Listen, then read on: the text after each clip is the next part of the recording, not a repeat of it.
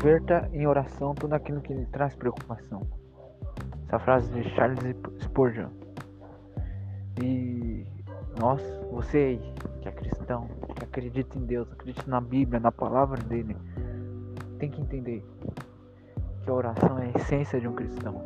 Porque muitos se dizem ser muito íntimos de Deus, mas não oram. Vou dizer pra você, uma prova de intimidade com alguém é poder sentar e conversar. Conseguir se abrir sem ser julgado. Então, isso é uma conversa boa, né? Mas quantas vezes, até para orar, às vezes a gente senta diante de Deus simplesmente para pedir, pedir, pedir, pedir, pedir, e não para simplesmente conversar. Já parou para perguntar para Deus o que Ele quer de você? Já parou para perguntar para Deus o que Ele precisa de você? Não é verdade? Mas a gente está tão preocupado em pedir não que, não que seja errado pedir, a Bíblia fala, pede mesmo. Vocês não recebem porque não pede, é importante pedir. Mas é importante você sentar diante de Deus, né? Eu falo sentar no sentido de como se fosse uma conversa, né? A oração. Não que você vai sentar literalmente, né? Mas você vai estar diante de Deus e poder conversar, se abrir, abrir o seu coração, falar dos seus problemas, suas necessidades, mas também se colocar à disposição dele. Amém. Bíblia fala também. Fazer conhecidas diante de Deus as vossas súplicas, as vossas petições com oração de súplica e com ações de graça. Então você deixa diante de Deus suas preocupações e agradece porque Ele soluciona. Então ore. Às vezes você está preocupado demais, ore. Está ansioso demais, ore. Está precisando de alguma coisa, ore. Ei, o caminho principal que um cristão deve tomar primordialmente em tudo é a oração. Muito pode.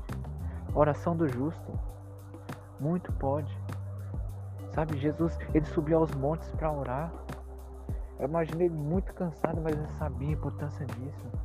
A Bíblia fala, em, em, por exemplo, na passagem de Paulo e Silas, em que eles estavam caminhando para ir no seu horário de oração, como era de costume.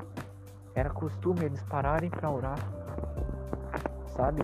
Talvez a gente admire tanto esses grandes homens de Deus, admire tanto e olhe para os grandes feitos dele, mas não entende que eles, que eles eram homens fervorosos em oração, que entregavam tudo do melhor deles em oração diante de Deus.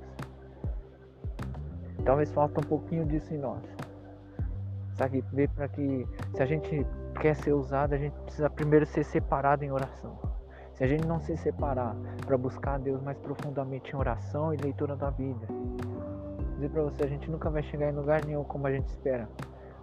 Como eu disse, a gente admira o resultado desses homens que oravam por cura, pregavam a palavra as pessoas aceitavam Jesus e grandes feitos eles tinham por onde eles chegavam. A gente admira, admira tudo isso. Mas quando a Bíblia fala do, dos momentos de oração que eles tinham, que era de costume. Eles se retiravam, eles iam para um canto, eles se reuniam. A gente não admira tanto. Vou dizer para você, é muito mais admirável. Muito mais admirável, mais do que tudo. É a oração. É a oração. Então pare, ore. Tá com dor, ore. Mais uma vez eu vou falar. Tá com dor, ore. Tá precisando de alguma coisa, ore. Tá ansioso, ore. Amém. Se alguém está precisando de ajuda, ore por ela. Não deixe de orar. Não cesse de orar. Orai sem cessar, a Bíblia fala, amém? Então não deixe de orar. Ore, ore e ore. Amém? É isso aí. Deus abençoe e até mais.